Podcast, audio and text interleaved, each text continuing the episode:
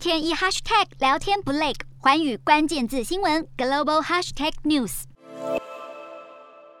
台湾疫情升温，确诊数屡创新高，人心惶惶，再度掀起防疫路线应该要是清零，还是与病毒共存的论战，也让人不禁想问：确诊数同样高的吓人的新加坡，究竟为什么敢完全解封呢？新加坡是最早将 COVID-19 视为是地方流行病的国家之一，尽管当地的确诊人数依旧是相当高，但是因为轻症还有无症状的这个病例患者占比呢，可以说是高达了百分之九十九点七，因此当局已经将 COVID-19 当成是一般感冒来治疗。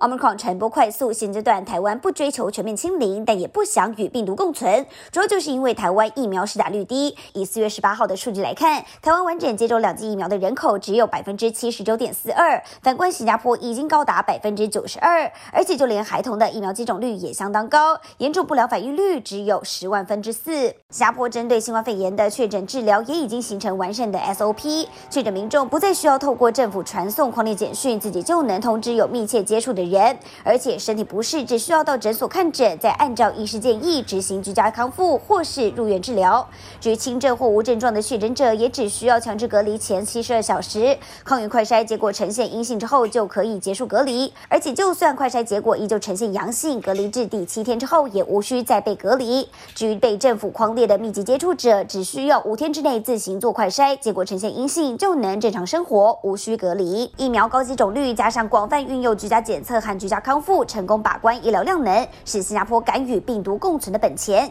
也成功让新加坡今年 GDP 成长率上看四趴。或许台湾可以借鉴新加坡，将危机化为转机。